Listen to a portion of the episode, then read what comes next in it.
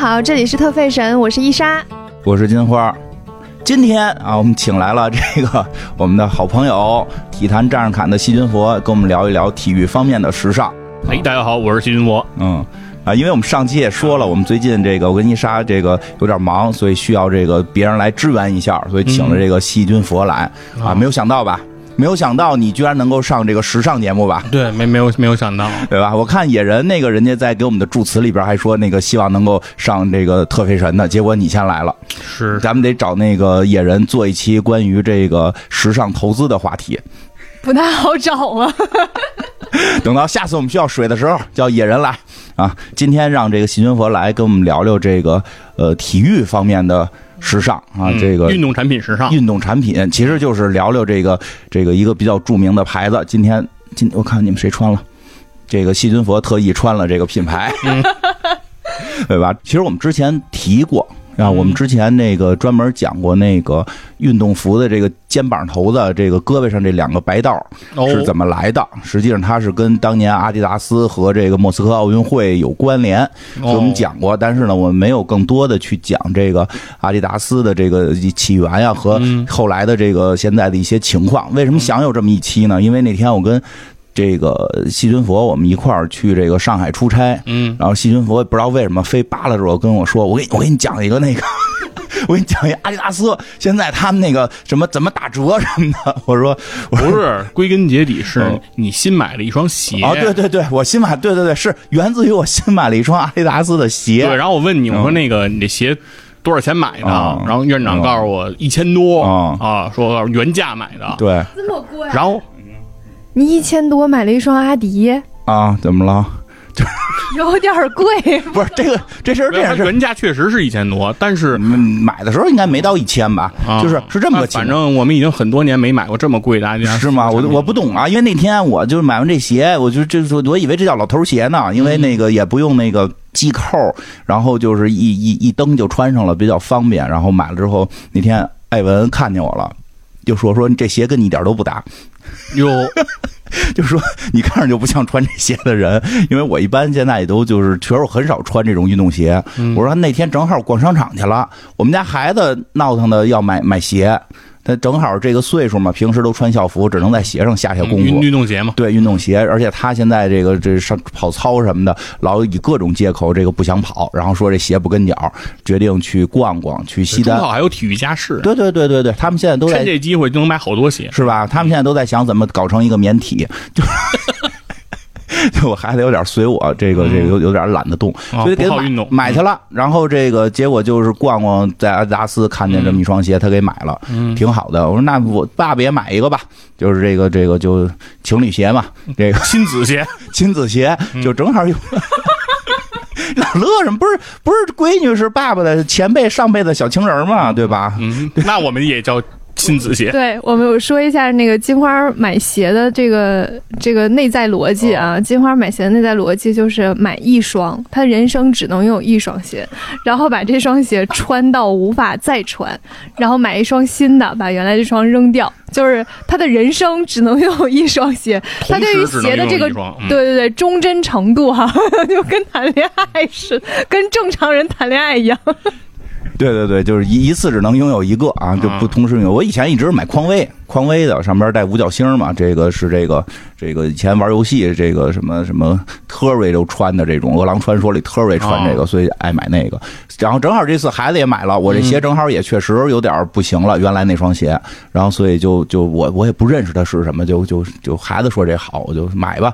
咱也不知道鞋该多少钱，对吧？然后买完之后，西军会又嘲笑我说买亏了。说这鞋五百块钱他要能买着，我说你这么有路子吗？就开始给我讲啊，要给我讲。我说你停吧，你 你先别讲了，咱们咱们这个聊会儿别的，你留着这个来特卫神讲讲这个这阿迪达斯现在怎么买便宜鞋的问题啊？行 行吧。剩下时间交给你，你先介绍。咱们先从这阿迪达斯这个品牌的这个介绍，因为那天你聊还说到，其实这个这个品牌和另一个这个运动品牌还是有一定的这个关联。嗯啊，讲讲这个阿迪达斯哪来的？对，咱咱那故事得从哪儿说哈？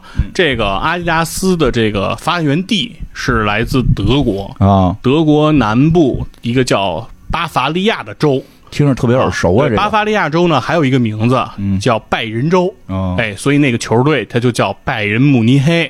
所以慕尼黑呢，就是巴伐利亚州的这个首府。嗯，巴伐利亚州呢，诞生了很多知名的企业，嗯，比如说著名的这巴伐利亚机械制造厂，就是 BMW，宝马，啊，还有像奥迪、西门子。那都是在这巴伐利亚州，那阿加斯呢也是来自这个州。那事情呢得是从这个一战结束开始说起，就是一战结束之后呢，在这个呃巴伐利亚州的一个小镇上，有两个青年是一对亲兄弟，哥哥呢叫鲁道夫·达斯勒，弟弟叫阿道夫·达斯勒。哦。哎，他不用看稿还是啊！我告诉你没问题，你不知道他多能说。你说我们他记性好好啊。对，那你是不了解他，要不然我说特放心呢。因为你知道这个，我们一块儿一帮做博客坐一块儿，都就他最能说。不是不是不是能说的这问题，你也挺能说的。但是但是这这种名字什么的，我不看着稿我根本记不住。对他能说，就是因为他记得住。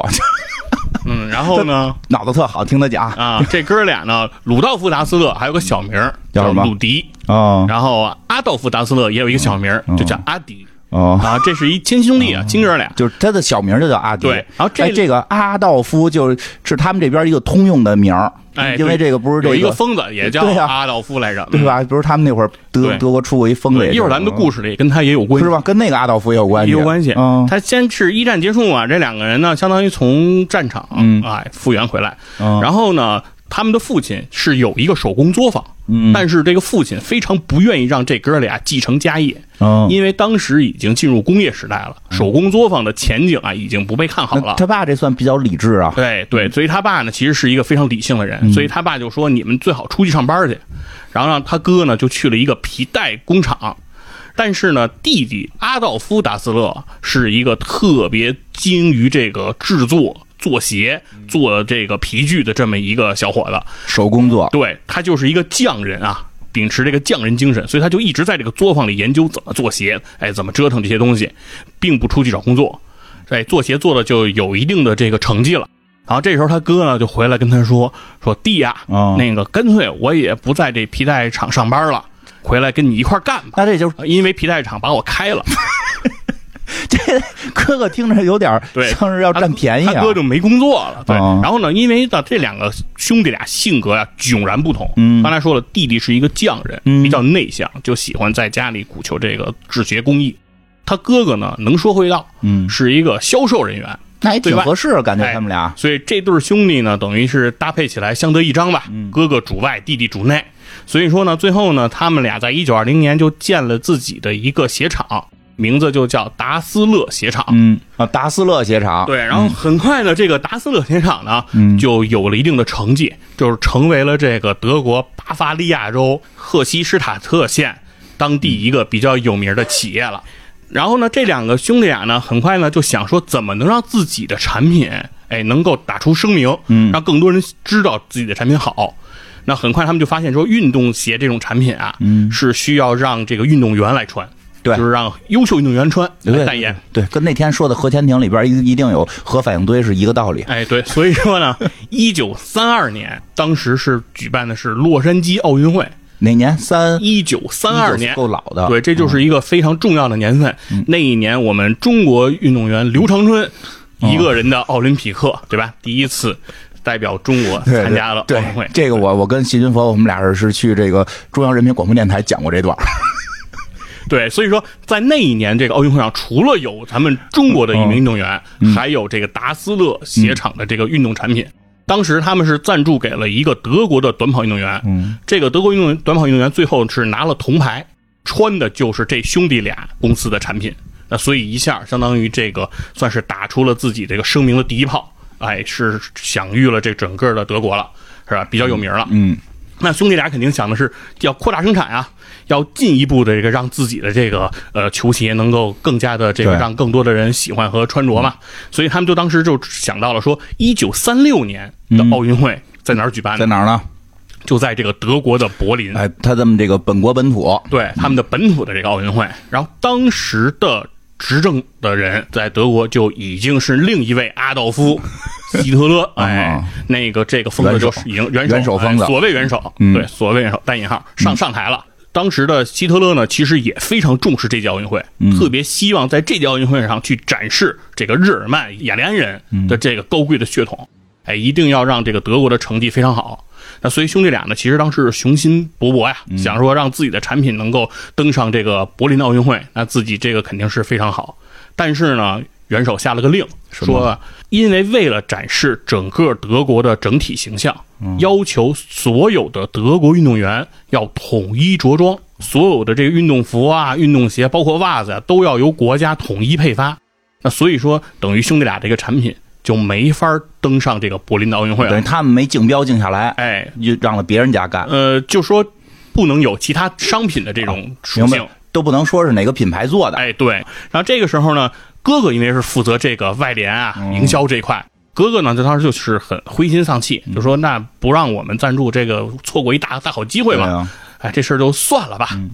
但是弟弟呢是个匠人，嗯。就是不仅是最新这个手艺，还特别倔强。还，特别犟，对，特别犟，就是说 你懂他的梗哎，对，他就一心啊，就想啊，要让自己的这个鞋上去，登上这个奥运会，嗯。怎么办呢？他背着自己的鞋，敲开了美国代表队的门，因为德国代表队不是不让这个有商品赞助吗？有，那就只能找别的国家。那他这算不算当时的德奸啊？哎，他就敲开了这个美国代表队，而且他找到了当时的一名这个短跑运动员，叫杰西·欧文斯。嗯杰西·欧文斯当时的水平相当于就是我们今天知道的博尔特，啊，第一名就是在很多的项目上，比如一百、两百、四百这些项目上都非常具有实力，而且多次打破纪录，哎，是这么一个非常杰出的运动员。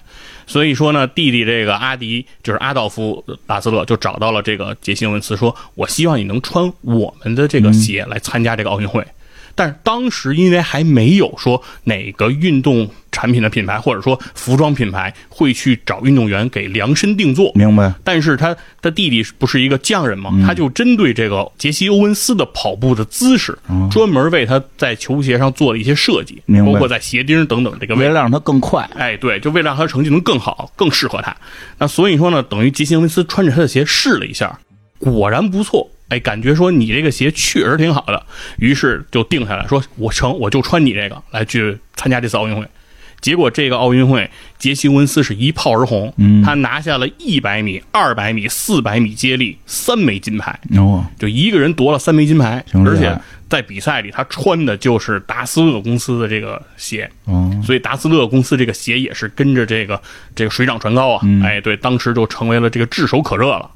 但是呢，这个行为正如他哥哥当时担心的那样，你去贸然的找这个杰西·欧文斯，啊。就像你刚才院长刚才说的这事儿得奸了，当当时那个情况是比较特殊的嘛，对。对吧？他们这个当时德国纳粹这个种族主义特别强盛嘛，你现在嗯把咱德国好东西给美国人，然后让美国人靠这个得了这个冠军，这不是打咱们自己脸吗？没错，而且他不仅是给了美国人，啊。他给的还是美国黑人。嘿，这里头对于保有种族主义者的这个希特勒来说，对这就是扇了希特勒一个大嘴巴呀！对，其实好多人只知道希特勒反犹太人，他黑人也反，是就是他反，这为什么反犹太人特别有名啊？就因为他反黑人，他都觉得就是就是。应该的，就没有什么可提性。就黑人在他眼里，黑人就不应该存在。很晚很晚，好像德国才有黑人足球运动员，对对吧？我记得对有年非法的时候，有一个数值特高的，是一黑人运动员在在德国球队，当时大家还都说呢，哎，你看德国球队德国国家队招募黑人运动员都是很晚的事。非常晚，嗯。他们那个民族确实一直有点，就是说根本看不上黑人。对，然后犹太人是是压迫犹太人这种，就是他们觉得黑人更低的更低端。因为当年的那届奥运会啊，虽然德国是当时的金牌榜的第一啊。就是证明了说希特勒说的雅利安人的这种优秀，嗯，但只因为杰西·欧文斯的这种出色的表现，给了希特勒泼了一盆冷水。嗯希特勒所以希特不高兴了勒对在之后，希特勒是表达过了，说以后这种运动盛会，嗯，就不要让从丛林里出来的人来参加了。嗯他和我们不是一品种。嗯对，他是表达过这样一个错误的观点。希特勒的疯子言论。对嗯对，这种这种言论，所以说当时等于政府可就开始对这个厂子进行这种严查，嘿，让他们首先因为他们的产品不是火了吗？很多人现在都想买，就招了很多人要扩大产能。嗯但是当时就是要求他们裁员，哎，有强迫裁员，对，强裁掉了三分之二的员工，哦然后限制产能，把他们的产能从呃每月的两万双鞋削减到了每月只让生产六千双。就是说，你的鞋有人要，有人买，但是我不让你产，明白？对，要缩小你的影响力。所以这个当时其实哥哥就对弟弟的这个行为就表达了非常大的不满，啊，说这就是你拿了那么多块金牌给我们带来的情况，嗯。就是我们不仅没扩大我们的这个生产，反而还被削减了。明白，这个哥哥有一定的敏锐性啊，政治敏感性，分析出了当时的局势，但是弟弟有有自己的这个坚持，对，对吧？这个这个，你站在当时和未来不同的角度，你就会发现这两个人有不同的智慧对，然后这件事儿你看是发生在一九三六年，啊。三年之后就发生了一个大事儿，对，二战爆发。你。看看，咱们节目又提到二战了，刚才一战的时候，我还在想，对，从一战得打到二战，太特别多品牌都是这个时间诞生的。对，然后二战开始爆发了。嗯。二战一爆发呢，等于哥哥这个鲁迪就被应招入伍了，哦，哎，等于就是到前线去了。嗯，然后弟弟呢也没着了，嚯，还是工厂还是在这个工厂，嗯。但是这工厂啊，你可不能再造鞋了，把这工厂给征用了。嗯，做什么？生产一种反坦克的自行火炮，这个这有关联吗？这俩事儿，这哎球鞋跟自行火炮有就是要求他们就在这儿生产这个，哎，啊，就开始改生产线都给改了，改了哦，就让他们生产这个。然后这个东西其实这个产品就是他们现在生产的这个东西嗯，是在这个真实战争中是也有也有影射，就叫坦克杀手。哦这个是在红警那游戏里，哦德军这边也是有这个装备的，他们就开始生产这个坦克杀手了，嗯变成一个军工厂了。这个就是当时等于是兄弟俩的这个遭遇。嗯，当然，二战肯定是以这个德意志所谓第三帝国的覆灭，嗯对对吧？希特勒的这个疯子自杀，自杀，对，来结束了。在在地堡里喊了半天，然后屁毛没打出来，然后。然后这个盟军也是解放了咱们这个这个痛苦的这德国人嘛，德国人民嘛啊，对，咱们这个苏联红军啊，对。然后这个时候呢，美国当时其实是在接管慕尼黑这个哦就是巴伐利亚这个地区，等于他是属于在西德，对，他们是巴伐利亚州是属于西德呃，因为这当时二战打完了，把德国一分两半嘛，对对吧？他这正好在西边，就归了这美国他们控制了。对。然后美军呢，等于就来到了这个工厂，嗯。这不是一个纳粹军工厂啊，对啊，你生产坦克杀手，对吧？重创了我们多少盟军坦克，是啊。让我们多少盟军将士，对吧？殒命，这事儿跟你完不了，所以要过来就是要查封这个工厂。嗯。那这个时候呢，他的弟弟就跟这个就是来的美军说，嗯。说我们这工厂啊，虽然是在纳粹时期生产的是军工的这个产品，但我们其实的前身是一鞋厂，哦。我们是造运动鞋的。说我们先希望呀，想恢复成继续造运动鞋，我们还让你们美国人得过冠军呢。对，别给我们拆了。哎，对，但是人不信啊，哦说你说造运动鞋就造运动鞋啊哦，对吧？你说干嘛？你我只看见你这儿造这大炮了，嗯我可没看见运动鞋。然后这个时候弟弟就翻出这个杰西·欧文斯的照片，哦对吧？是这是你们美国运动员，你看看，从长远看，弟弟还是有眼光的。哎，对，不仅是给他提供了鞋，而且他当年在柏林奥运会上可拿了三块金牌。哦嘿，这一说出来，然后等于是让美军信服了，嗯说哦，那你这个工厂呢就继续做鞋吧，哦啊，你也就不能生产军工，但是嗯你可以继续做鞋。那这个工厂就算是保住了。但是哥哥呢，从前线回到家乡，哦哥哥可就惨了，怎么了？因为哥哥他是军人啊，哦他是参军了，而且加入了纳粹党。啊嚯，对吧这严重了，他还不是这个国防军。因为好像当时说打完仗之后，国防军的罪没那么大，如果你加入纳粹党，这就是有有重罪，对吧？当时是这么说，记着这么说对，的嘛。哥哥就被抓进战俘营了。那他哥哥这他哥哥这觉悟有点问题呀、是啊，然后于是呢，兄弟俩呢就发生了一幕，就是算是狗咬狗也好了这种 这种局面。哥哥呢在战俘营里就申诉，说呀，当年嗯赞助杰西·欧文斯这个事儿嗯，就是我主张的，嗯因为我弟他就是个做鞋的，对啊他不懂营销，嗯他不懂做这些宣传。找欧文斯这些事儿肯定是我来，嗯你去问我在这个鞋厂我的这个角色是什么，对吧？他就是个做鞋的，他就是在后排的，这事儿都是我主张的，嗯甚至他都反对。真正帮助你们美国运动员去夺冠的是我，啊，这时候都开始鼓吹自己帮助美国了。对，而且当时他认为，之所以他会被送进战俘营，嗯他认为是他弟弟从中作梗，因为他觉得说这个工厂未来如果我进了战俘营，我要是死了，这工厂就是被我弟弟独吞了。哦，所以兄弟俩其实在这个时候就开始反目了。那等于是当哥哥从战俘营里，虽然后来也给释放回来了，嗯，但是兄弟俩已经就觉得没办法在一起再继续共事了。哎，等会儿啊，但是里边有个有个有个事儿啊，有个公案呀、感觉到底是不是他哥哥说的？因为刚才从你的叙述里边是弟弟去找的是美国人啊，呃，事实上是他弟弟找的。啊，是是，就是他哥哥这么说但哥哥。也要用这个说辞来给自己来那个减轻啊罪责嘛、没想过可能去问人家那个运动员，对，就是嗨，就是这不重要了，就是因为啊反正我那会儿那会儿能怎么说就怎么说了，已经我抓起来了猜杰西。·欧文斯可能也分不清楚到底是鲁道夫还是阿道夫，对吧？搞不清你们俩是是明白了，对吧长得都差不多嘛。嗯然后这兄弟俩呢，等于现在呢，等于是虽然被放回来了，嗯但是也已经不能像以前那样没法合作了。说双剑合璧，继续经营这个、这个工厂了。于是他的哥哥跟弟弟就开始分家，不仅要分家当，嗯还要分人，就是工厂的员工。啊，对，就是就是想跟哥哥的跟着哥哥走，嗯想留留下跟弟弟的继续留跟着弟弟的干。那等于是大部分的，比如说销售人员呀、市场人员呀、相关的人员，就决定跟着哥哥。哥哥准备走了。干一广告公司的样子哎，子，对是不是没留下做鞋的？对，然后制鞋工人啊这些，啊大部分是留在跟弟弟了，啊基本上是一人带走一半。明白？对，然后等于是弟弟还留在这个老厂的，嗯然后哥哥就在距离弟弟这个工厂五百米的地方，就是恶心你。对，建了自己的一个新的鞋厂。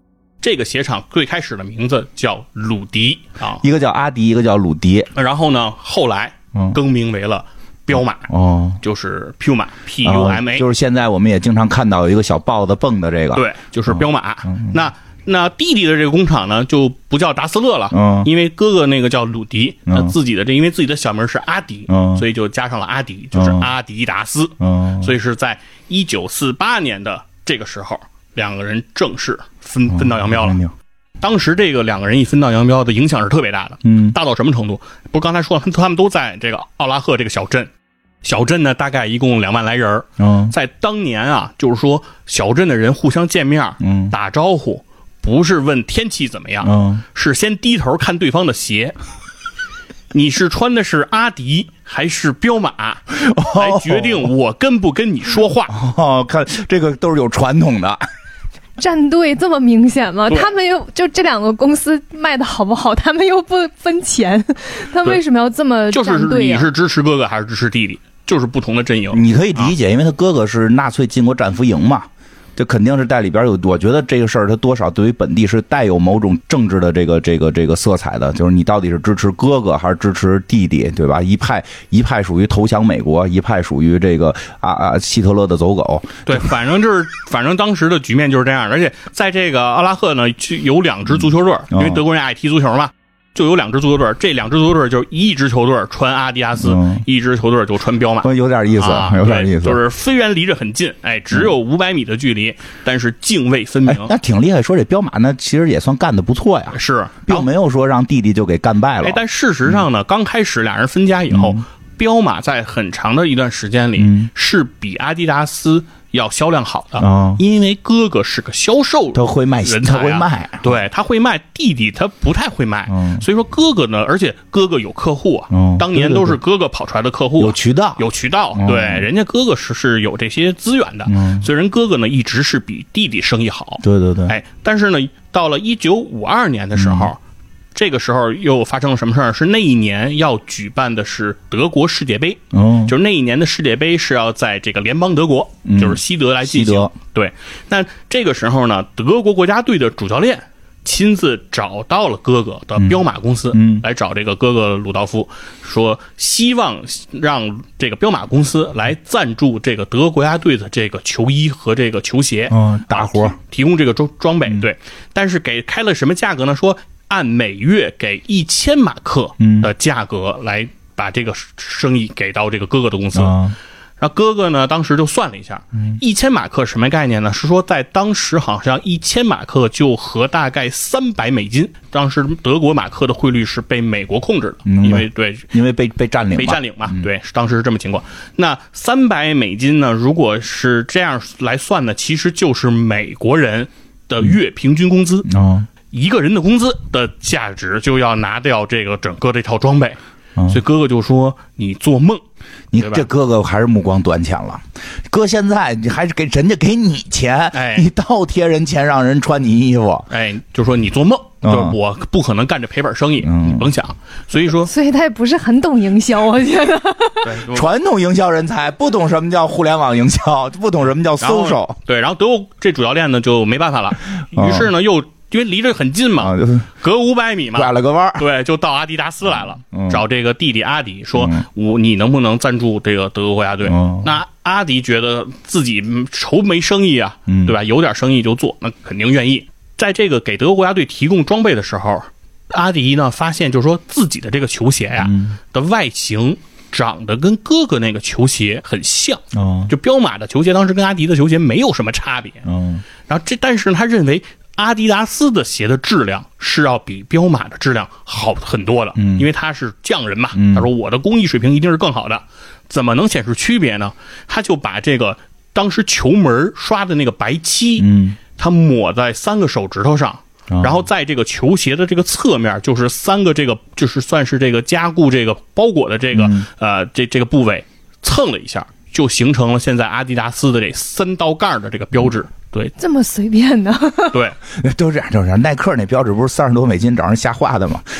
对他当时这个三道杠就是这么来的，就是他当时为了显示出这个鞋的差异，对他怎么办呢？他让他正好坐在球场上，他就随手画了。我觉得这就是人家是做了那么一辈子鞋了，就是随手一来就是艺术品了。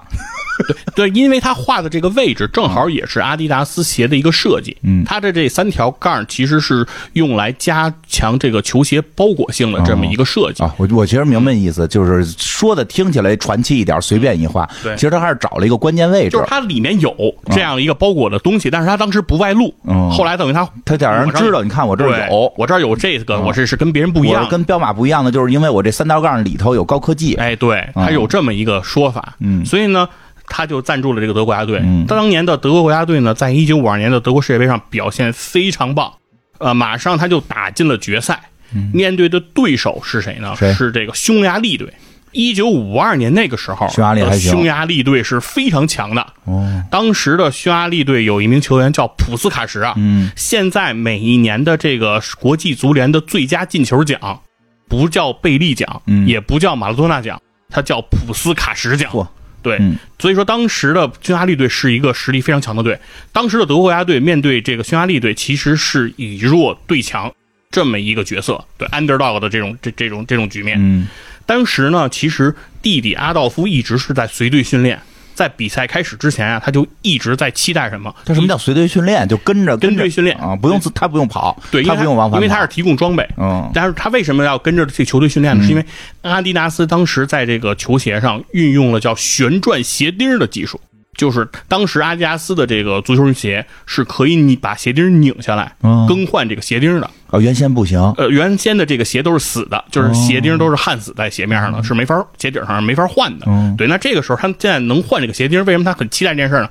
他特别希望当时比赛下大雨，因为如果球场 下大雨，他就有这个换场地湿滑，嗯他们就可以换上长钉。现场换钉，对，嗯他们就用这个黑科技，等于是加强这种球鞋的抓地力。嗯，但是他们就一直期待着下雨。有一种卖伞的盼下雨有，个问题啊，就是以前的那个奥运会会出现下雨的场景，会啊。正比赛着呢，突然下大雨，然后大家仍然跑。那个他说不是足足球比赛吗？足球比赛下雨是继续踢的，足球啊，对啊，足球比赛世界杯嘛，足球比赛是下雨继续踢的。你奥运会很多是在场内嘛，啊，我我在想，奥运会我好像从来没有见过下雨的场景。田径一般下雨肯定就会 对改了，因为他那会影响我破世界纪录。但对会但足球是对抗嘛，对足球好像特别大雨好像才停。对得是特大了，啊对球飘起来啊了，，对，一般雨都接着踢。他们还专门有那种队儿盼着下雨，说因为那个下雨之后那个球的路线会跟正常踢不一样，就是技术越好的对下雨对他的影响越大。就是咱咱们没法踢短传对，咱们都特别糙，最好下大雨。反正你们踢的那个水平也下下降，我们本身也踢不好，有这种说法。他等，但是他等于有黑科技，可以这个换钉子。对，但是当时比赛前期啊，一直晴空万里，就觉得好像不会下雨。让他找一个哎那个找人过来给他但是求求求东风。对，哎是，然后弟弟等于就一直在求雨。做法事，对，然后当时据说是在比赛前，我弟弟就满身湿透，嗯冲进了这个休休息室，嗯，跟所有球员说：“太好了，下大雨了。球员不扇他大嘴巴吗？”然后球员们就赶紧就换了场景。他真就真是让他赶上了。对，哎，突然有一种这个呃说说，其实应该像司马懿，司马懿竟是打着打着就不行了，一烧开始就秋雨，咵就下，是对吧？他们司马家的老传统虽然下大雨了啊，但是呢，匈牙利队实力还是更强。哦，这场比赛首先前八分钟，匈牙利就先进两个球，嗯一直二比零领先。但是呢，德国队呢也是基于这个长鞋钉的这样一个黑科技吧，嗯，也是基于自己的这个坚韧不拔的意志，对吧？对德国战车德国战车一直铁血意志对对，就是不屈不挠，所以最后让二追三，哎，二比三，对就是反败为胜。这场这场好像还挺有名的，是德国钢铁意志的这个足球的一个重要的这么一个代表作，代表作。史称伯尔尼奇迹。嗯哎，这是这场比赛。这场比赛结束之后，弟弟呢回到了这个休息室，嗯看到了桌子上摆着一张球票，他把这张球票拿起来，嗯看见背面写的是“干得好，弟弟嗯，哥哥给的”。。哎，这是你这跟电影似的，还 还有这种煽情场面哎，刚才的这段儿确实是个电影，哦这就是这个叫手足之争，哦，阿迪与彪马的这个对恩怨情仇。所以这票到底有没有啊？历史上呃，这张票不一定有，但是说呃，事实上证明，哥哥鲁迪之所以拒绝了德国国家队主教练的这样一个邀请，嗯，目的就是要把这单生意哎呦，让给自己的弟弟。嚯，呃，对，因为后来是德国国家队主教练说了，他的哥哥授意他说我不接，嗯那你去找我弟。你看，我们开始还误解人家了，我们开始还嫌人眼眼光短浅，实际人家眼光不是短浅，是手足情深。哎，这就是叫渡尽劫波兄弟在，相逢一笑泯恩仇啊。我我总感觉这段像后期改编的。嗯，对，就是说，他他因为是有电影嘛，票那些可能加工了，但确实有这种可能性。因为哥哥当时已经混得不错，对就是风生水起。因为因为其实就跟那什么的似的，就是说人家就是在销售上边儿，这掌握那个铺货渠道是能够有特别大的决胜权的。对有，因为我懂饮料，我知道好多饮料的问题，其实它不是不好喝，嗯最后全是销售渠道的问题。哪怕换名，我掌握渠道，我还是能赢，是对吧？所以我相信，就是可能在一开始的时候，彪马可能会是比较这个比较，有优势的。因为它这个所谓的商业其实是指的渠道力，就是渠道的控制力。对，因为渠道商嗯的这些说白了，联系方式都在人哥哥手里，对吧？弟弟都不知道找谁。对，所以可能弟怕弟弟饿死。对，就说说，如果弟弟真不行了，嗯自己肯定也心里也不舒服。是啊，对，所以在这个时候，人家等于是帮了弟弟一把。嗯哎，那所以说，刚才就是你们觉得说这个鲁道夫不是说商业头脑不是特别行吗？嗯是吧？好像没有什么特别强的敏锐度。其实恰恰相反，嗯鲁道夫赞助的足球明星、嗯第一人，他的名字就叫贝利，哦，就是彪马当时最先赞助的第一个球星、哦就是贝利。啊，日后还有克鲁伊夫，嚯，这眼光可以。对，所以说商业上哥哥的嗅觉是绝对敏锐的。对，克鲁伊夫在中国老一代球迷眼里边，就是这个特别的这个红，特别喜欢。无冕之王。啊、嗯。老一代的，得六十年代、七十年代的人。嗯，对，所以全攻全守，对，所以有一阵儿彪马在国内其实还口碑挺好的。是，嗯。主要这这两个兄弟的这个恩怨啊，是在两千零九年，哦就在阿迪达斯的这个和彪马共同的这个发祥地嗯。奥拉赫这个小镇，嗯。两公司的员工组成的球队进行了一场足球比赛，算是给兄弟俩这个公司的这个恩怨画上了一个句号啊，就就没有了。对，但是到今天来说啊，不管是阿迪达斯还是彪马这两家公司嗯和达斯勒家族嗯还有没有关系呢？嗯，有可以说是没有了一毛钱的关系啊。正常。这个我们我我们跟伊莎讲的那奢侈品也基本都没关系。对，最后现现在阿迪达斯是一个多人投资的哦一个，就是有多个股东投资的这么一家公司哦。那它的最大持股人的持股比例嗯是不超过百分之五，嗯，就是好多对，好多人。是比较分散的。嗯然后彪马呢是已经被这个开云集团有收购了。哎，那开云集团，伊莎就肯定比较，熟了。米莎讲好几回了。哎，我突然发现野人可以聊聊聊聊这些，对啊，可以聊，野人可以聊这些公司的事儿。对，就是但是呢，怎么说呢？就是近些年吧，不论阿迪还是彪马，呃，如果先说彪马来说呢，就是在开云集团内部，它的生存其实并没有那么的好，对，因为开云集团手里拿到的这种高利润率的产品太多了，对吧？那个古驰是吧？嗯，啊，对，我都不敢说它的这个嗯，没事，我都叫 GUCCI 吧，啊，不是中文叫古驰 是吧？什么嗯。宝蝶家、嗯。巴黎世家、嗯。YSL 这一大堆，嗯不都是人家开云的吗？嗯。因为人家手里握的这种奢侈品品牌太多了，这些品牌能够带来的利润明显比一个运动品牌要高得多。嗯，对，那所以说其实这些品牌都都都都得这个，哎呦，都得在那个更大的上，跟跟一般都跟彪马不在一商场，对吧？那彪马都反而不在一层。对对，彪马一般在在在彪马在 B 一嘛。嗯这你彪马在 B 一那层里边，就是那楼里一般也没有卖你说的什么 YSL 的，没有没有没有。但是确实一般卖在这个嗯彪马在 B 一，对，反正就是不能不能在一块儿，嗯，对，不在一块儿。看不着，互相见不着。对对对，对，都在一都在一公司。嗯，哎，不过说实话，有一阵儿那个彪马出了好多联名，彪马跟好多设计师嗯出联名，应该就是收购之后的，也是操作了一波，嗯跟好多明星出过啊合作款。对嗯，还是操作过一波。但是好像现在这两年彪马慢慢感觉淡出了视野，不常见了。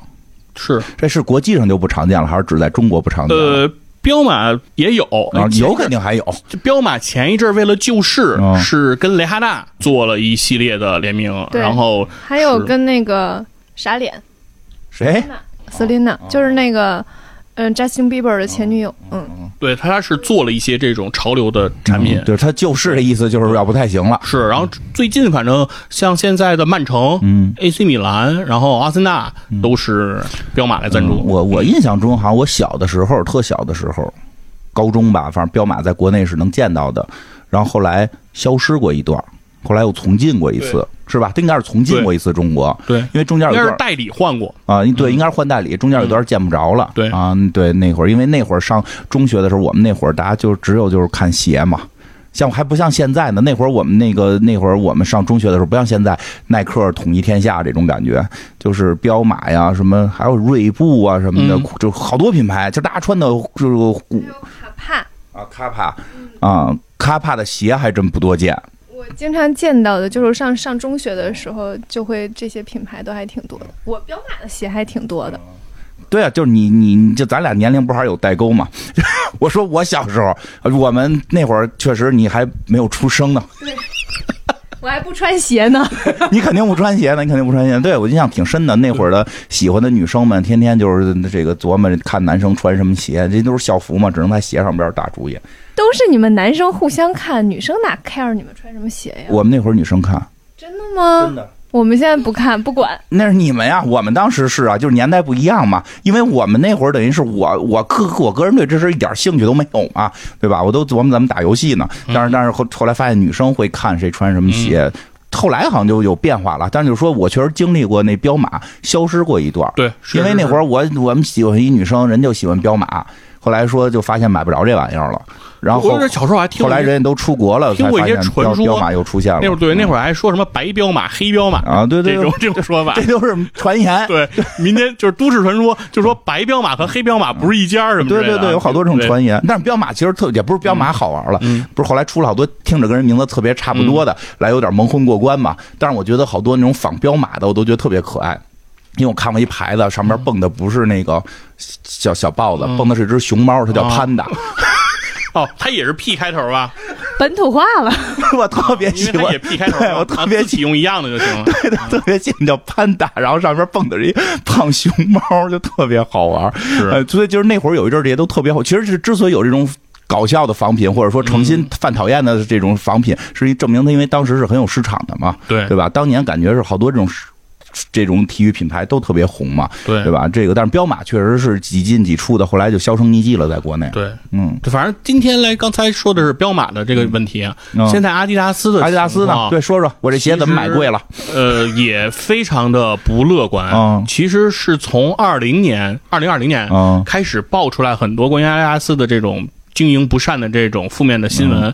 等会儿啊，我先说啊，嗯我感觉啊，我感觉阿迪达斯应该还挺好的呀，因为阿迪达斯应该还是挺多人追求的这个品牌，它又跟我们之前讲过跟 Y 三这种合作，跟这个山本耀司的合作，还有这种高端的 Y 三品牌，然后这个三叶草也好啊，还有这个什么三那个道儿也好啊，都是这个感觉是挺时尚的。我记得还谁老穿来的？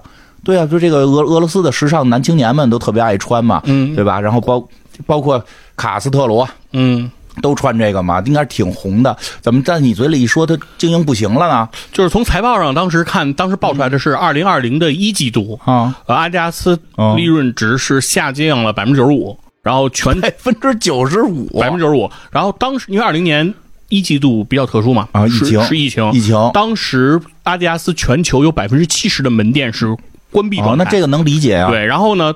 但是到了二零二零的二季度，嗯。阿迪达斯的亏损达到了二点九五亿美元，亏损二点九五对，亿，就是说依然比一季度的经营惨状有过之而无不及。哦。所以说当时来说，很多人会看衰阿迪阿迪达斯嘛，嗯。但是阿迪达斯的表现其实是在二零年。让大家看出来了它的问题，嗯就是说在财务数字上显示出来了很大的问题。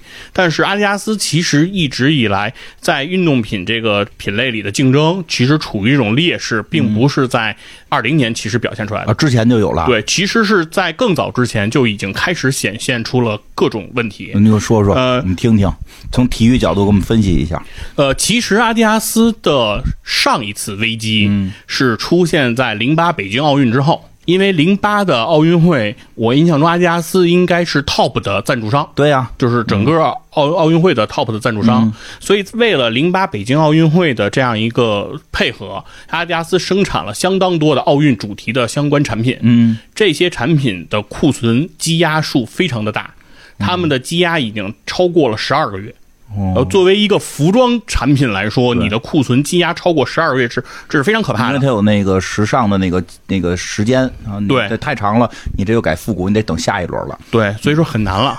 对，所以说这个其实对于阿迪达斯当时的压力就很大。哦哦但是到了一四到一五年那个时候，阿迪达斯是靠一个系列的产品嗯翻了一次身，哪个？就是当时它的 Boost 嗯这个产品出来之后，当时它的一款鞋叫 NMD。嗯。不知道伊莎有没有印象啊？这款鞋嗯。就是陈冠希当时上脚的，就是你说的复古，啊，对，红蓝两个色块那一款、那款 Boost，当时那是第一轮，等于是算炒鞋的一个高峰。嗯，它其实已经有点走潮牌路线的开端了。对，那个时候他开始就开始，他发现了这块金子，他发现他的 Boost 这个科技，再加上呃一个一些潮流的这种设计，然后再找到潮流明星来代言、来推广，那他这个东西是可以有一定的产品竞争力的。嗯，那所以他的当时的 NMD 推出来之后，他就开始在这条路上越走越远。哦，于是他找到了侃爷，对吧？然后也是这个美国的嘻哈明星嘛，嗯，疯子，对，然后对，反正神经病似的人物，其实就是因为在这个运动品牌上面用运动员去去做代言的这条路，基本上已经饱和了。待会儿我们说那运动员代言这个问题啊，哦然后他为什么他在那边是不是遇到了什么问题？先说说侃爷先说侃爷，对他他找到了侃爷，出来的就是椰子，啊对吧？是吧？椰子三五零，椰子五百，椰子七，百，后来侃爷觉得自己是个设计师了，对，然后侃爷后来自己做了一些设计，然后出来的东西都已经长得都对很难，不知道人能不能穿到脚上了，就是感觉。反正看看他最近侃爷的行为，嗯很很幽默，很幽默。对他是一个喜剧演员。对，但是说咱们从财务上表现来说呢，其实阿迪达斯确实是通过自己的潮流的产品，嗯当时在一四一五年开始给自己做了一次救市的这样一个行为。对，这我可以说两句。那个年代，我正在那个那个特别有钱的公司上班呢，上班大家什么都不干，就在抢椰子，真的就在看第二天谁能把椰子穿来，你知道吗？你今天把椰子穿来，你你这个这月绩效你可能就能起来了。特别夸张，真的特别夸张，就所有人都在抢椰子，然后聊椰子，就是要买椰子。我也不懂，因为我我对这东西不太了解嘛。你就真到超市买了个椰子，我第二天真拿椰子来说，你看我有一椰子，人都笑话我。我说我挺爱喝的，我从小喝椰汁长大。然后说听说你们现在都要穿它，我不知道这怎么穿。就是是对，但是真的那会儿椰子是非常火爆火到了，嗯火到。对我以我个人啊，我我我不太懂它为什么，因为好像还被炒起来了。对，当时我记得就不是说你能，就是说你有钱能买到，抽签儿，对，很只要抽签儿抽不到的时候，是有这个黄牛也好，或者说叫倒嗯鞋贩现在叫鞋贩子也好，就是会炒的特别特别贵。是就我个人是理解不了这个事儿的，就是就是这个这这个炒成这个样子，嗯因为在我心里边，我说这不是阿迪达斯吗？它成了理财产品了。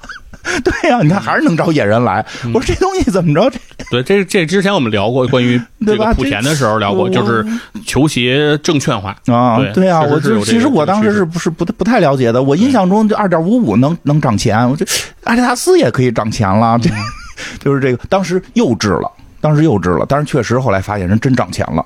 就是在当时炒的还挺火的，抢着的小朋友们就是这个这个都会遇，就周围人都在抢嘛，有抢着的，抢着的很惆怅。哎呀，我穿呀还是我卖呀？嗯，就是都成了一个难题，挺火的。但是就是说，后来在你看，在潮流这条线上，嗯。它跟耐克 PK 之中，嗯。还是其实赢不了耐克，对。对吧？我始终是觉得找的侃爷有点怪，那个 Travis Scott 那种那那个东西，对吧？叫钩子一反，嗯，这个倾家荡产，啊，是吧？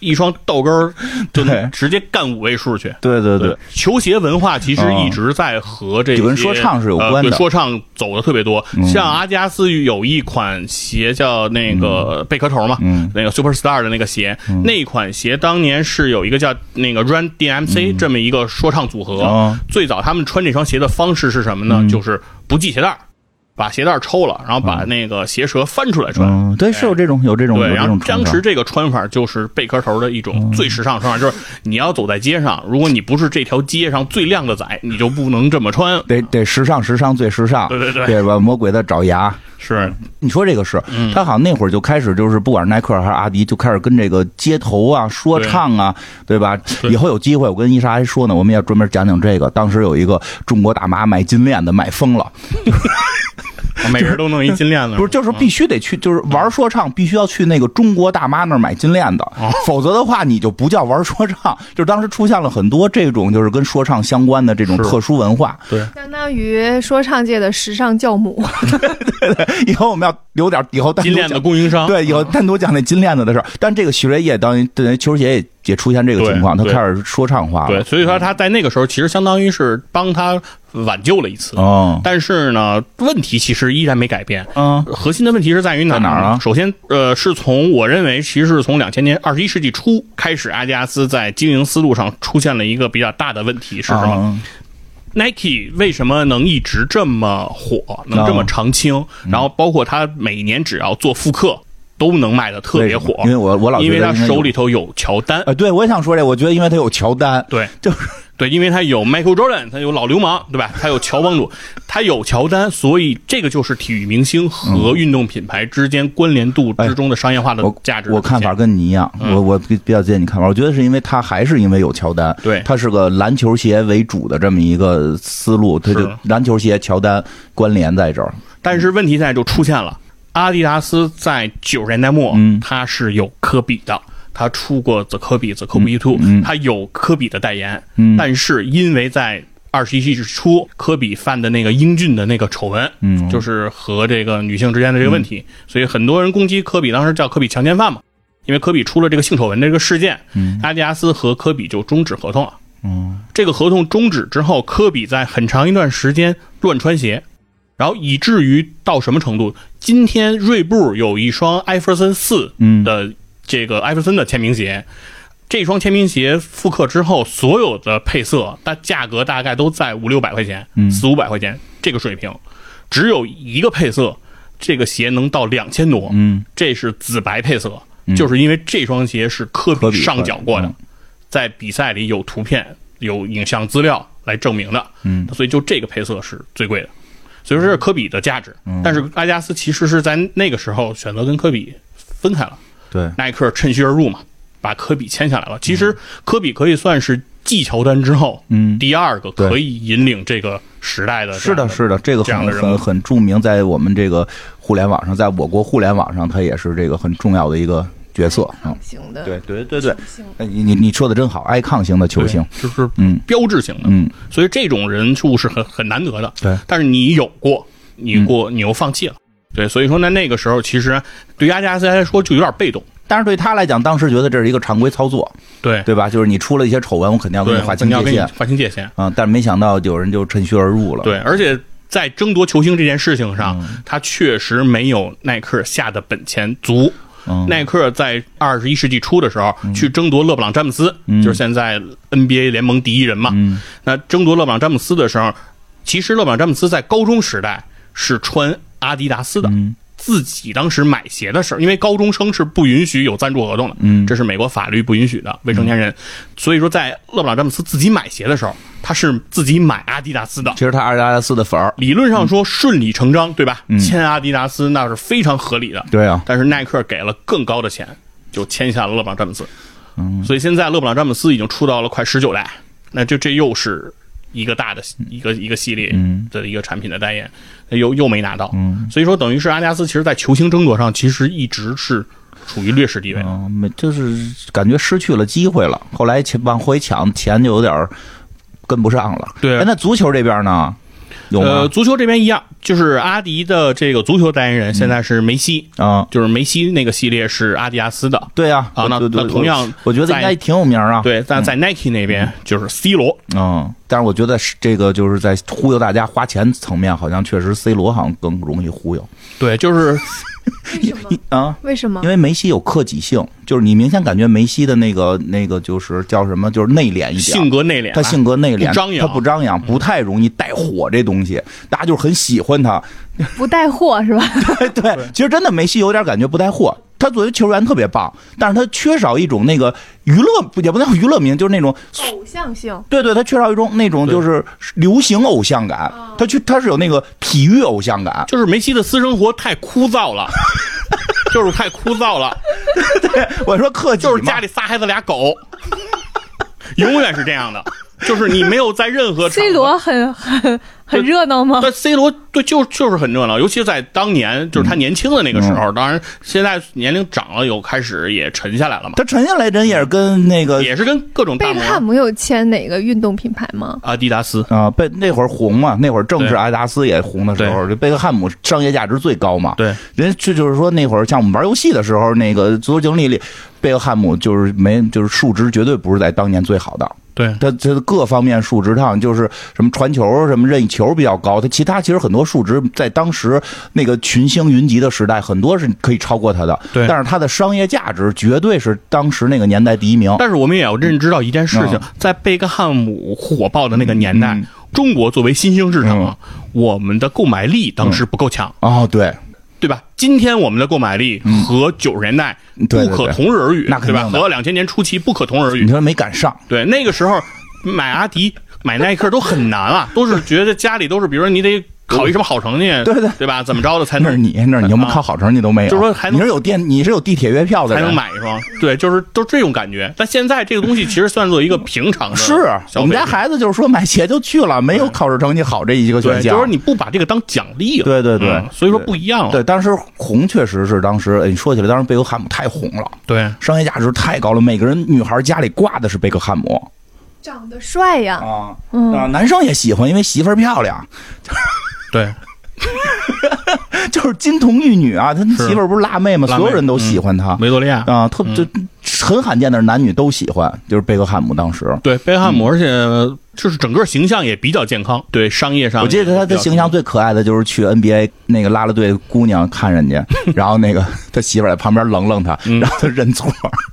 你看我那图吗？特别逗。大家说看看世界最帅的人也怕媳妇儿，就别折腾了，别瞎看，了。反正不是，不是贝克汉姆后来就营造那种好父亲形象，对对对嗯就说他的那个闺女小七不长脚，就是说只要看到同框的时候，永远是在被抱着。长 爸爸身上了，对吧？哎，就是确实是，他那会儿其实阿迪达斯选这些，就是还还算有竞竞，就是这，个就是在九十年代明星有竞争力还是都是比较成功的，对对但是后来确实出这些问题。其实梅西这个真的是梅西很厉害，喜欢足球的人可能会去追梅西，买他的这个鞋呀或者品牌。对反正你对于更广大的那个范围，就是这个更广大的流行范围，他的影响力应该是没有 C 罗大就。反正就是阿迪达斯签这些体育明星啊，也是时也运也命也。嗯你看，他也签过德里克罗斯，新生代的球员。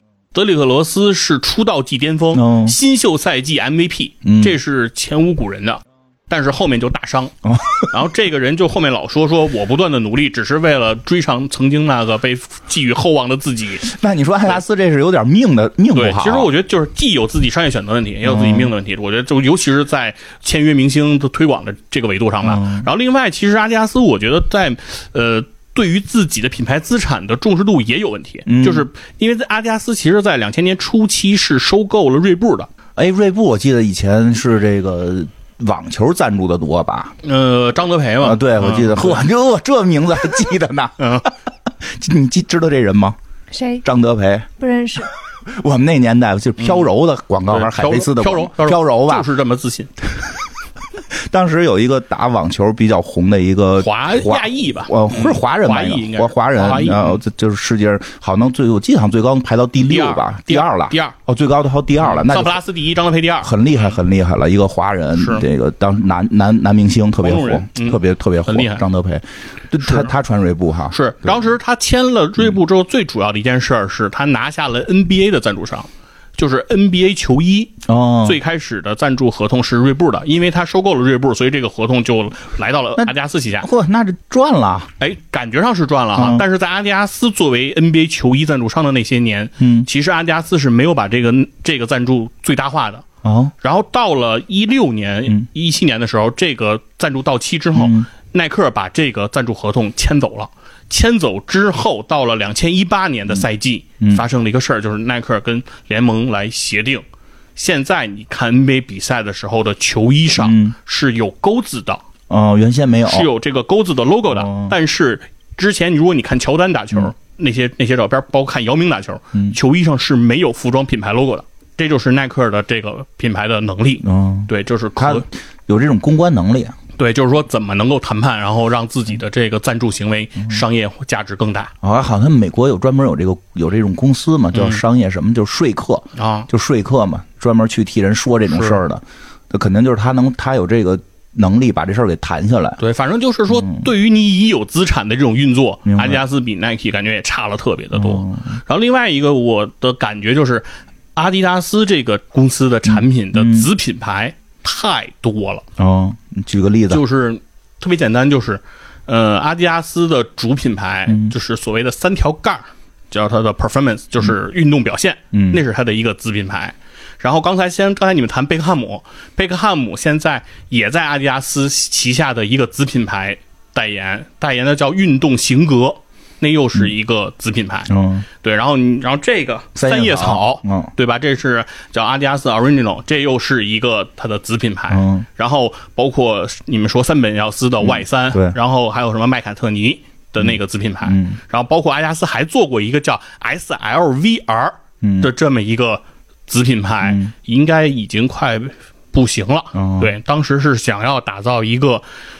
据说是带有 Y 三血液的这么一个快消类的产品，嗯。但是这个产品的特点就是卖的慢。啊，特别棒，你这个解读，对他想卖的快，但他实际上他卖他是卖的慢，哦。对，所以所以说他也就不行，嗯。对，所以说我我然后包括我像我那羽绒服的那个叫什么 Terex，就是那个户外的这个哦。子品牌，就是呃，包括还有阿迪达斯还有一个圆形 logo 的品牌，对，New Label，嗯，对，那个那个子品牌就是叫新，相当于它的一个什么新新人类的这么哦那个年轻人对，而且它这些子品牌实质上在很多的呃门店里嗯。是放在不同的店铺里的，它很少是集中在一个店铺里集中展示的。对，只有在很大那种旗舰旗舰店才才会对才会都有。楼层，这一层是这个，第二层是那对，只有三里屯那种才能看到那么清晰的这种布嗯。局，所以说我觉得这个也是一个很大的问题。确实，这个在那什么，就是我们以前学这个设计这个 VI 系统、CI 系统的时候，确实觉得，如果像当然没有提到阿迪达斯啊，但是当时上课的时候大概也提到过，就是说你若干个 logo 之间联系特别弱。然后让人没法一下识别这些 logo 是同一个品牌的时候，其实它的那个品牌合力会变弱。耐克应该也有好多品牌吧，但它就是它都弄这是个勾。对，它都有那个勾，而且像比如说之前耐克也做过一阵儿叫三百六十度，对，但是耐克三六零现在基本上已经退了，嗯就是基本上它现在就用一个勾来他要反复强调这个，就是我可以勾带别的，嗯对，我可以勾勾带小人儿。勾高尔夫，啊勾什么，但是他那个勾永远在。对，那个勾是必须在，我要反复强调这个概念。他要用品牌给你植入你内心，这个东西是是耐克，这个东西是耐克。然后，但是阿迪达斯确实出现一个问题，你得先学三叶草式，然后什么这个得找，对嗯，你在它的 logo 里都能找到三道杠。对对，你得去找那三道杠对，而不是一眼能看见哦，这个是耐克的，哦，这个啊这这这有三道杠，这是不是？都是 说三道杠的变形，对。对，三条道啊，嗯。然后包括他说的贝壳头啊那三个弧，他说那也是三道杠，嗯。对，就是他就是他要解释。对他要给你的学习成本特别高，对他的学习成本有点高，这个在他的 logo 设计里边确实是。从传统角度讲，是有这么一个这这么一个情况，是没有耐克好记。对，啊所以说这个可能也是大家对这个品牌现在的认知也好啊，它的现在的问题。然后，当然最大最大的问题，其实是回到最开始、哦说他们创始的时候，他的鲁道夫、嗯就是他哥哥当时的这个资源是渠道商。运动品牌很重要的其实就是渠道商的这种管理，嗯你的渠道分销。啊，终于讲到我鞋为什么买贵了。对，但你现在开始说你鞋对 买贵了的这个事儿，阿迪最大的问题是什么？就是因为它产品力的哦欠缺。我们说它产品力的欠缺，主要是让它和 Nike 来比吧，比如包括和李宁。Nike 有特别强的一个技术叫气垫儿。对它这个气垫儿是可以玩出花的，嗯对吧？它可以做 Air 的气垫儿，对它可以做 Zoom 的气垫儿，然后它的 Zoom 可以外露，也可以内置，嗯内置还可以做两层的 Zoom 等等的这些这些内容对，。反正说穿上之后什么蹦得高，是然后那会儿我们中中学的时候，他们打篮球的都得穿这个。是他们都有这个说法，嗯对。但是阿迪达斯其实在自己的鞋底技术这一层面，一直来说其实都是弱于耐克的。哦，。就是你的意思是说，在产品核心技术上对，本身还是差一点在。早期的时候，其实阿迪的球鞋就是前掌基本上放一个阿迪 Prene 加后掌放一个阿迪 Prene，嗯。这两个东西是什么？其实就是两块胶皮嗯贴在鞋垫上，这就是阿迪的减震科技了。嗯这是在它很长一段时间内，后面它再出 Bounce，再出 Boost，、嗯那所谓 Boost 就是一个 EVA 的超临界发泡，就等于相当于是把泡沫塑料重新改一下分子结构，做出来的这样的一个一个形变，都是材料科技嘛。因为阿迪永远不做气垫，只做材料科技。那现在的那它的问题就是说，做材料科技这件事情的门槛儿是低的。就是现在所谓超临界发泡这件事情，李宁现在做的是泵，匹克做的是太极，呃，安踏也有自己的超临界发泡，然后每个国产的现在我们国内的这些运动品牌公司都有了。那国际上的，比如说 UA 啊等等这些公司肯定也有，但所以说阿迪达斯在这个上面它没有独具优势的地方，哦，所以这就是它产品力弱的一点。明白了。然后另外从设计上来讲，阿迪达斯的产品设计确实也是够不用心。阿迪达斯是最，我认为是我见到的最普遍出现球鞋共底这样一个行为的情况。嗯就是阿迪达斯可以在同一年出的三款球鞋，嗯用同样的鞋底儿，就是中底和外底可以给你做一样的，嗯只是鞋面换，它就可以给你出这样三款产品出来。明白。当然，供底儿这件事情并不是说多不堪或者多不好，但是阿迪达斯确实在这件事情上做的太频繁了。嗯所以说，因为我就感觉他在设计上确实是太不用心了，嗯就是嗯感觉他没有时间做设计，就是这种感觉，就是有一个我赶紧换一个，我赶紧卖、嗯就完了。所以我觉得这个也是阿迪达斯产品力的问题，嗯。因为它产品力不行，导致了一个什么情况？而且又因为它零八年那个库存压力的问题，嗯。所以导致了一个是阿迪达斯需要进行大规模的打折促销，而且当它的呃门店的销售额不好的时候，它要在它的网店渠道，在它自己的直营渠道嗯。做这种打折促销。呃，像耐克什么的都是七折、八折搞这种，阿迪达斯基本上就是六折起步，五折还不还不够啊，三折到底。就是在他的这个自己的旗舰店里，对，他是需要他是这样去打折的，嗯，包括奥莱等等。那现在的问题就我我我听懂了，我就亏了嘛。确实是，嗯嗯，因为我特别喜欢阿迪的一个系列叫 Stan Smith，呃绿尾，对，嗯然后它它有好多尾巴，就各种颜色的尾巴啊、嗯然后各种设计。但是其实我是觉得它基本设计很好看，所以我也不大在乎那个尾巴是什么颜色。我买的逻辑就是哪个打折最狠买哪个。我有我有一种就是少吃两大块牛排的感。所以说，所以说阿迪达斯有一个在鞋圈里，当时应该是从一八一九年就喊出了一个口号，叫“我永迪”，嗯。就是我永远爱阿迪达斯，嗯。就是因为阿迪达斯的折扣力度比耐克要狠特别多。所以说大家都觉得阿迪达斯是个良心企业。但是如果他在旗舰店打折，他的渠道商这边会出问题啊。对，以前我们卖药特别懂这个，就出大问题了。这就这就是倒置，嗯，利润倒置的问题。对，就是什么意思？渠道商拿货，嗯，阿迪达斯的拿货成本在五折。而且有可能还有相关配货情况，就是你要拿畅销款，你还要配那些卖不动的款，对吧？你还要需要这样去配货，然后你的成本大概在五折左右。但是如果你的主营店里打折能到三折，我渠道商我没法卖，对对吧？所以说我要想卖，我怎么卖？因为因为人家直接去你官网买比我这儿便宜，对，人谁来我这儿买啊？那我只能在你打折之前，我拿货以后先打折。嗯，那我因为渠道商先打折，所以它的直营店就得更打折，就得更打折，所以这就是一个恶性的循环。所以当年出现过阿迪达斯在厦门的订货会被全国的这些渠道商围攻。大家对他进行抗议。对，其实可能普通朋友一听啊，说那这说是本店自己的店卖的更便宜，不是自己赚了吗？其实，在于这么大的这种市场面前，你不可能占领每一个这个销售点，一定是靠渠道。对，渠道的力量，其实，在过往的年代是更加强的，因为现在其实你有了互联网，其实呃，直营还是会更好一点，缓缓过一点了是，但是。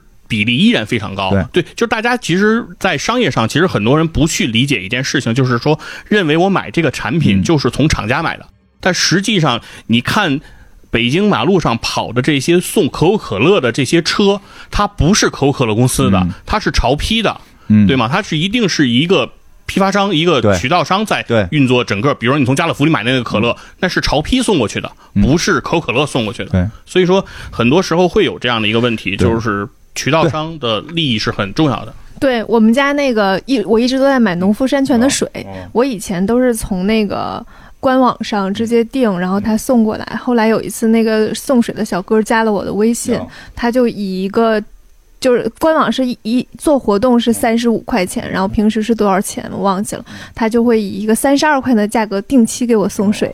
然后只要给他发个微信，他就会马上给我送过来。对，其实这个是正常的大一点的商业，肯定是这个逻辑，就跟广告公司不一样嘛。你比如你想买哪个买一个什么广告位，你去直接找那个广告位提供的那个公司，你是拿不着最低价格的，你必须得过中间那个广告商，对吧？对吧？这这要不然的话，就是他以后他就没法玩玩这生意了。对，这个很多生意都是这样。其实是以前卖药也是，以前我们卖避孕套也是。那个 怎么了？就是我们那个当时当时我们在那叮当快药的时候卖避孕套，我一看，我也是那会儿刚知道这事儿，说哟这避孕套怎么这这么便宜啊？都都是都是当时杜蕾斯这个有名嘛，都是杜蕾斯的这么便宜，不是假的吧？他说不是假，你去看所有网店都这么便宜。我说那那个官方怎么那么贵？官方就价格坚挺，因为人官方不指着这卖，这是这是我的标价的这个地方，然后渠道通过便宜去把它卖出去。如果官方一打折，渠道商没钱挣，渠道商就不卖你的东西了。其实这。这是一个价值链问题，对，这是一个 value chain，就是你一定要帮助你的下游去挣钱，就是工业端和商业端，你一定是一个良性循环。你自己卖不了那么多，对，对，所以说这个我觉得是阿迪一个最大的现在他这个问题，这就等于是其实他也不是不知道，但是他有你刚才说那情况又压货吧什么的，恶性循环起来了。对他想解决这个问题的根本，就还是在产品上，就是你有一款嗯。这个能够爆的鞋，对吧？能够。回归到人们的追捧上，我觉得回到体育上，对吧？然后这个赌几个好点的体育明星，你签几个真的具有市场号召力。他当然这点他也不是说做的不好，命不好，对吧？对吧？你看梅西体育挺好的，但是人反正就是生活不乱套，对，就反正就最近的这些年吧，反正是是确实是运气不不在他的一个对上升期的这个。那你感觉他会出问题吗？还是说能挺过这一波？呃，其实。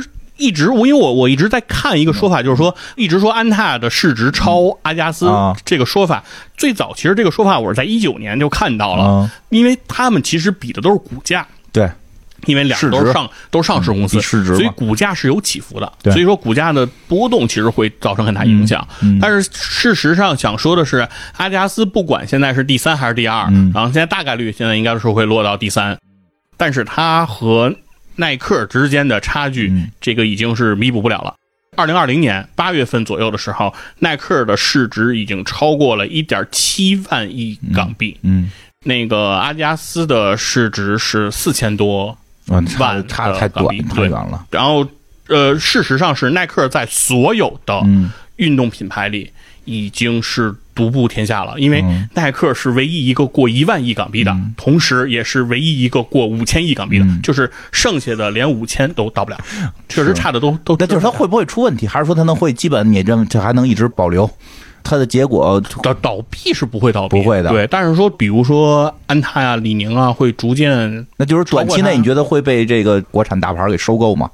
也够呃呛？不不太会，也不会。收购阿迪是不太可能的，哦。因为是应该是去年嗯。阿迪刚把锐步给卖了，当时一直说的是安踏和李宁要收购锐步，啊对，但事实上呢，两个人参两两家公司都参与了竞价，嗯。然后最后应该是卖给了 AG 吧，就是一个品牌管理公司，哦。对，把锐步给接手了。所以说就是呃，包括买锐步，李宁和安踏都买没买都不太容易买得到，都明白明白那就更不要说买阿迪达斯了，而且而且阿迪达斯太也太难买了，因为阿迪达斯现在的持股的形式太分散了。哦，明白。你刚才也说过，它持股形式对它最大持股人都不超百分之五，对他这种形式，像你想收购股份，应该暂时也不会说在这个还能挺还能坚持住，对能像百事可乐一样坚持住。而且阿迪达斯也很特殊。二零二零年因为疫情影响，哦阿迪达斯确实的情况非常的窘迫，嗯。一度是确实是有过资金不良这样的一个危机的。嗯。然后那个时候，德国政府啊是出面给阿迪达斯，德国的国有银行是给了阿迪达斯相对宽松的哎贷款。真是说回来，人是个德国公司。其实那会儿好多人以为是个美国公司呢。对这个后来一调查是个德国公司，所以它其实德国可能还有这个德国国内的一个支持问题，对，反正问题。德国国家队是会。等于是支持的，对我说这里说国家队就不是那个足球场上的国家队了，嗯对吧？就是金融啊这些国家队会出面挽救的，就是这这不会让他轻易的明白，这也是他们的一个国潮品牌，对这个 得对吧？说没错吧？得得得得支持嘛，自己国家品牌肯定要扶持，是，所以说应该也不会有出现什么太大的问题，挺好。对，嗯，所以但是就是说，如果买阿迪达斯，就是官网买，安达我斯就是了。嗯，不是说官网买的问题，就是所谓叫等等党永不言败，就是阿迪达斯的产品嗯目前一定是晚买就我不能外晚了，我那鞋已经漏洞了，我才买。啊，但是你就去网上，然后看从打折的那些当中选一个顺眼的就行呗。嗯，就是我不是传统人嘛，就买鞋必须得穿上走两步啊，就 必须得走两步。你可。以，你可以，试，你可以去奥莱，你不是你可以试，我知道你那种，试好了，然后查好好货号，啊。然后到网上搜，我觉得对不起人那个给我穿鞋那姑娘啊服服务员人家给我穿的，我那嗯。这这你给人发五十红包，你说加个微信，我给你发五十红包，我要我要去网上买了。可以。可以吗？因为卖你一双鞋未必能赚五十。是吧？因为原先我嗯那个最早的时候，我上班我卖地毯的时候，有一个同事姐姐，就是我们俩关系特好。她那会儿就是就是从哪儿过去的呢？就是原先她上一份工作就是中友百货的那个层长，嗯就给我讲过好多他们里边售货员买东西都挺不容易的。她那会儿跟我讲说，她卖一件儿是不提成的，哦，必须卖两件儿。所以好多人会在就是售货员会在你买完一件时候，一直会说：“亲爱的，你再看看这个搭配特别合适。搭一个是因为他搭的那个才有提成，嗯本身你挑的第一件是没提成的。嗯他说：“那我说那那就买一件，说他买那个是不是就亏什么的？”他说：“但是也也有用，是买一件能完成他那个呃店的他个人的任务的任务啊，他每年那每月要卖多少要量卖不了任务还扣钱呢。对，嗯就是说你买一件，只保证他不扣基本工资，提成是在第二件。所以听完他讲他们当时很多这个辛苦之后，我去那个商场里买。一般就是不让人接触我，就是您 您别管我，我不买。但如果一旦人服务了，我就有点不好意思。哦就是这个，尤其是这个，我那天去试鞋去，我说自己穿，咵就给我穿上了，就你你去日本的时候没买鞋买过鞋吗？买过呀。那你没有接受过就是那那不是日本人吗？他跟咱们这边日本的服务我跟更你说夸，张。我去我去日本有一次去买鞋，嗯就是我刚说，哎，我可以试一下这个哪个哪个号吗？嗯然后这个姑娘就噔噔噔跑到后面去，噔噔给我，我就试一双鞋哦，她给我拿了四双过来，然后跪下来挨个给我介绍，挨个给我试穿，就是跪在那儿，然后帮我把鞋脱下来，什么的，老热情了，就是那个日本是这样的，我没有办法，我必须得买。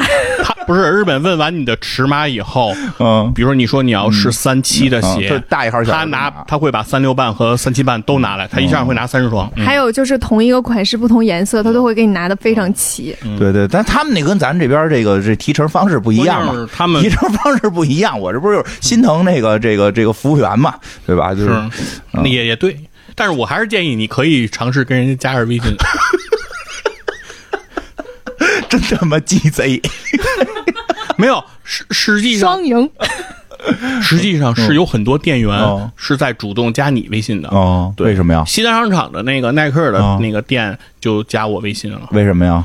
他建一个群，然后经常就在那个群里头发那个到货什么鞋什么的那个信息啊，。那我有，那那种的我有，但是没没没没被运动品，可能可能看我也真胖，不像运动的。不是，他就是你在那儿买了，他就他就会给你加，会他们会做很多群，明白？对，做这种嗯其实也一样啊。就是如果你要觉得说我要是让人服务了不容易什么的，那你在群里发红包就行了。啊，嗯，可以 可以，学会一招，就既良心也过得去，嗯也可以享受到这个实惠啊，可以不错。那个特别好，今天细菌佛来这块儿讲的，这个伊莎在旁边一直惊叹，他没有稿儿，我真的太服气了。他脑子里面怎么能装那么多人名和数字啊？就是哪年哪年都记得超清楚。这是细菌佛的特异功能，还没给你背诗呢。我们有时候录那个那个古代的节目，那诗都给你现场全都背下来，老长了。你说真的有人就是记性好哈？对 像咱俩跟大傻子似的，是吧？